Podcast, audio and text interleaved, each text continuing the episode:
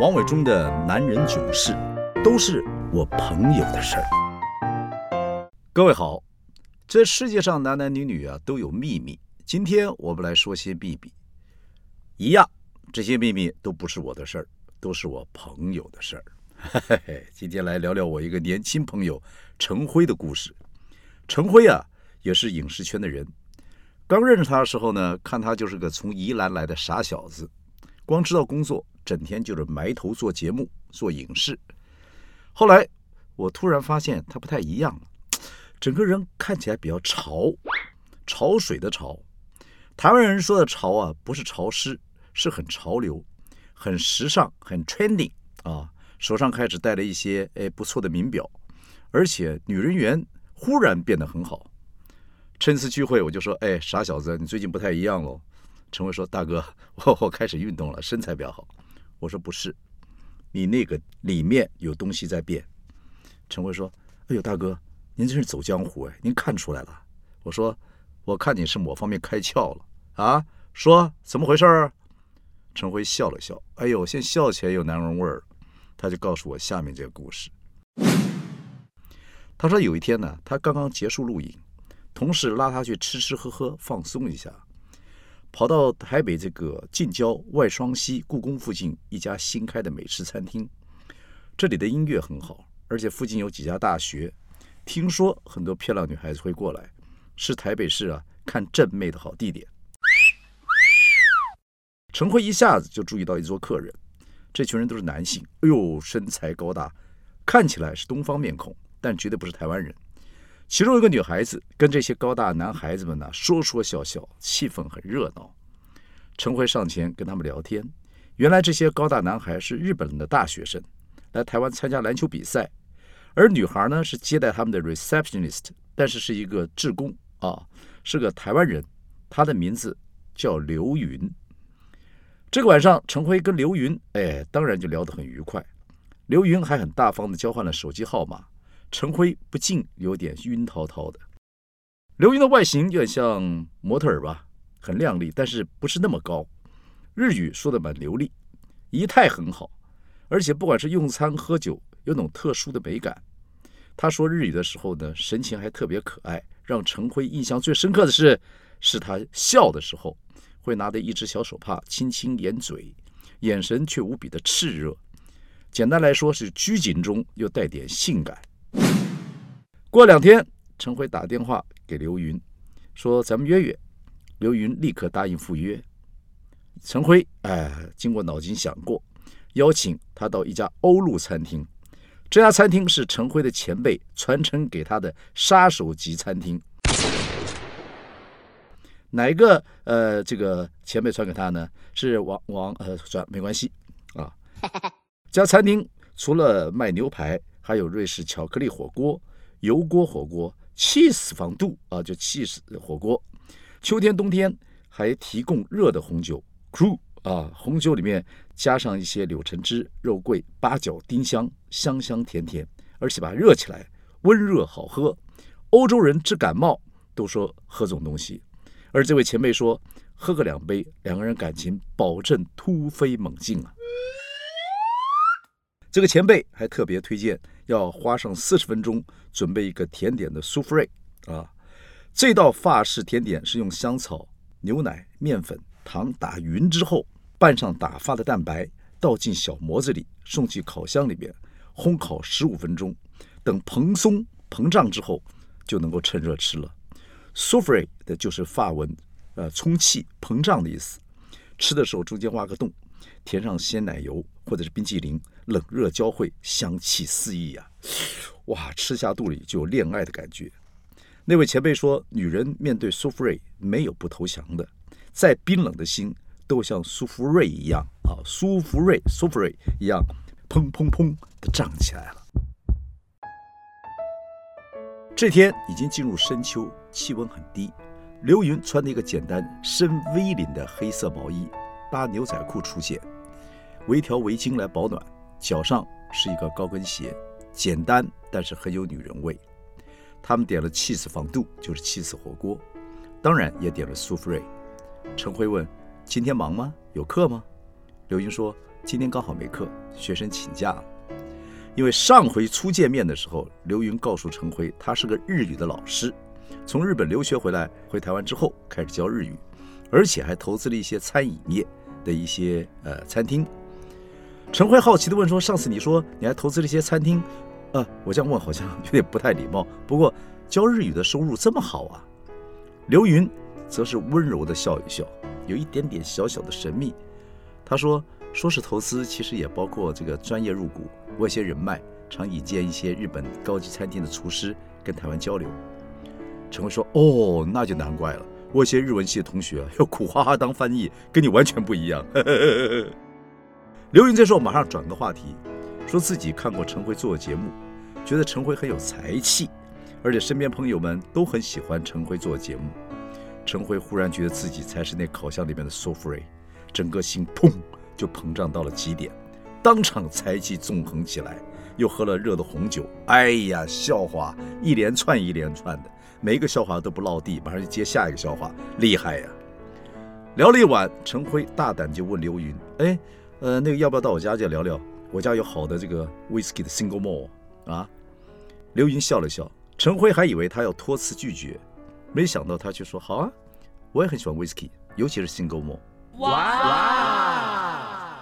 陈辉这时候忍不住觉得，哎呦，我这个前辈这个餐厅推荐的确有道理啊！啊，刘云看起来一直很冷静，吃 soup 瑞的时候也没有任何反应，原来已经被默默的热红酒、甜点这些杀手级的美食给催化了。好，两个人到了陈辉的家里，然后喝起二十一年的 single malt，其实陈辉大概就两瓶，啊，但是拿出来了啊，这是他的宝贝，聊聊天，说说笑笑。气氛好极了。到了晚上十一点多，陈辉随口问刘云说：“晚上要不要就在这儿休息了？”陈辉其实随口问问，他就当个玩笑，笑笑就可以化解。但是刘云却说：“那你借我个衬衫。”哎呀，陈辉当然不客气，他眼睛里面和他脑袋瓜里面已经想象到了，哎呀，就是刘云穿了一个他自己的大衬衫是什么样的样子，所以他直接过去抱他。接下来就，呃，点点点点点点点点点，哎，还是沈月，免得你我尴尬啊！你不会尴尬，我会尴尬了哈！好，就就就点到为止了。陈辉没想到刘云温柔细致，甚至有点冷的这个外表底下，竟然是这么热情。他更发觉自己过去所了解的所谓的亲密关系，男女的亲密关系，陈辉他自己根本就是小学程度。但是这个晚上，他觉得自己是从小学直接攻博士。刘云乒乒乓乓打开他所有的感官，就像在四十度大热天忽然钻进瀑布底下冲个透心凉的冰水澡一样，让这个陈辉呀觉得处处惊奇，让他惊艳。柏有柳暗花明又一村，真正是脱胎换骨的奇妙感受。这天晚上，陈辉躺在床上，身心灵好像都被这个强迫震碎了，又重新组合完毕。睡得跟小孩一样香甜。等他早上起来，刘云已经离开了，留一张纸条，说：“对不起，昨天晚上啊，我的衣服被你点点点破了一些，我把衬衫穿走了，以后会还给你。早上有课，下回一起吃早餐。”哎呦，就这几句话呀，我的天哪，哪受得了啊！尤其这个陈辉这傻小子啊，他觉得这样的女人太迷人了，太销魂了。但他有一件事情，他不敢告诉刘云，因为陈辉他已经交往了有一年多，将近两年的女朋友。不过刘云从来没有问过他有没有交女朋友，他也很难主动开口，生怕一说穿，刘云再也不肯理他了。他就怀着这个秘密跟刘云继续交往。刘云有时候会来睡他家，他还准备了一个可以上锁的小抽屉给刘云用，上锁是为了避免女友无意间打开。当然。陈辉的女友在另外一个柜子里也有个小抽屉，他还想办法错开两个人出现的时间。哎呀，听友听到这个时候一定说：渣男，渣男，渣男啊，渣男，混蛋！不要急，不要急，各位听友啊，说故事吧，啊，听故事，听故事就好。陈辉跟刘云交往了几个月，始终觉得刘云呢像个谜。首先，他用东西都很高级。这是陈辉后来才发现的事情。他之前每天忙于工作，根本不懂这些奢侈品牌。有一天，他发现刘云有一个手提包，皮的，也不大，红色的，其实并不好拿，也根本装不下什么东西，居然跟节目里面女主持人用的东西很像。他在化妆间里面随口就问女明星说：“某某姐啊，哎，这个袋子很漂亮，哪里买的？”女明星立刻精神起来了，除了称赞陈辉是有眼光的，还详细解说这是巴黎店才有的限量品，鳄鱼皮的。我飞去订货，等了半年才飞去拿，全台湾应该不超过十个，没有，五个半，三个。陈辉吓了一大跳，他还以为根本没什么了不起，忍不住又问说：“哎呦，这样子啊？那大姐，呃，大概值多少钱呢？”女明星笑着说：“哎呀，说了钱就伤感情了。”钱不是重点，你呀买不起的。陈辉这时才知道，小小手提包原来这么贵，贵到会伤感情的地步。但是刘云看起来并不特别珍惜这个包，随手就放在他家里地上。有次刘云啊打翻了这个水杯，水直接滴在包包上面，他也面不改色，甚至也没有动手拿卫生纸去擦擦，反而是陈辉紧张了，说：“哎呦，这么贵东西，哎，拿布啊就擦了一下。”没想到刘云还说：“哎呀，没关系了。”陈辉觉得刘云可能是个超级富家女，才会如此视钱财如粪土。但是他不懂的是，这样的女人为何跟他交往呢？不是早就应该跟家族安排好的另外一个家族的小老板联姻了吗？他觉得可能还有另外一种可能，就是这个包是山寨品。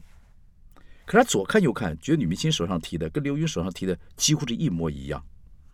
后来啊，陈辉发现刘云更多神奇之处。好比陈辉一开始跟刘云聊运动，陈辉说：“你做什么运动啊？打球、跑步？因为普通人运动就是这样子嘛。”刘云说：“哦，我平常每天做瑜伽，有时候打打高尔夫球。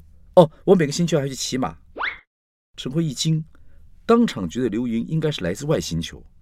他没有遇过会骑马的人，刘云一定是千金小姐。陈辉说：“哦哦，我我我认识一些呃极限运动的朋友，有时候也会跟他们潜水啊、滑雪啊，然后溯溪啊、攀岩呢，也挺有意思的。”他说给刘云听。这回啊，轮到刘云觉得太危险，说：“哎呀，你要小心一点。”没过两个月，刘云出差去了一趟日本，回来就说：“陈辉啊，你喜欢滑雪对吗？”“对呀，如果你有兴趣，也许明年咱们一起去滑雪，我可以教你。”刘云又说：“我会了。”陈辉惊讶说：“你去哪里学的？”刘云耸了耸肩说：“我不是去北海道出差吗？那边还在下雪，我开了两个星期的会，我就学会了。我不是 ski 哦，我这是 snowboard。天哪，还是滑 snowball，那个时候啊，snowball 已经流行了，ski 啊，已经有点老土了。”呵呵，把陈辉吓了一大跳。到了夏天，刘云还是一样，忽然消失一阵子，回来之后又说。陈辉啊，我学会潜水了。下次你潜水，我可以跟你去。什么？你在哪里学的？这次去伊豆出差，闲的没事我就学会了。伊豆，伊豆在在。陈辉对日本的了解只有东京、大阪、Q 豆、京都，还有下雪的北海道，还真不知道伊豆那个半岛在哪里。然后赶快查阅日本的地图，研究一下。陈辉当然很好奇，潜水、滑雪都要请专业教练，怎么去开个会？有点空就学会了呢，而既然刘云这么说，他也不好意思反问。而且陈辉先入为主的认为刘云就是个神奇的女人，所有事情发生在她身上都有可能。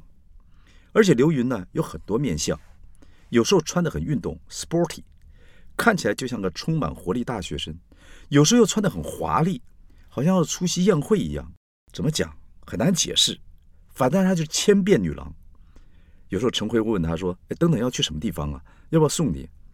刘云总是说：“没有啊，我就去上课。”陈辉有时候觉得你上课怎么穿成这个样子，这么华丽啊？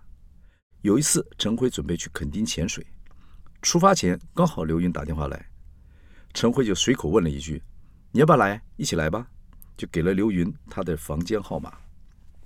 这天晚上，陈辉睡前就没有锁门，然后潜水因为很累。睡得很香，早上起床，伸手一摸，笑了，因为旁边躺下了一个裸女。陈辉深深感受到，这个神奇女友的好处太多了。不必照顾他，不必接送他，他却能让你美梦成真，甚至他会自己来，躺在你旁边。哎呀，我的天哪！陈辉怎么受得了啊？快受不了了！我看没人受得了。六十几岁的我老男人，我都快觉得受不了了啊！刘云什么都好，唯一的问题是陈辉有时候找到他，有时候找不到，而且一消失就十天半个月，让陈辉天天不能安心，一颗心啊吊在半空之中，落不着地。有一次，刘云跟陈辉约好了晚上十一点会去他家。时间到了，却没有出现，陈辉很担心，但是整个晚上找不到人，隔天还是没有联络上，好不容易联络上了，陈辉一时之间还搞不清楚自己到底是生气还是放心。你在哪里？结果刘云在电话里面压低声音说：“我我不方便说话，下次再告诉你，先这样。”到底刘云隐藏了什么秘密？我不方便告诉各位，下次再告诉各位。OK。刘云的秘密大了。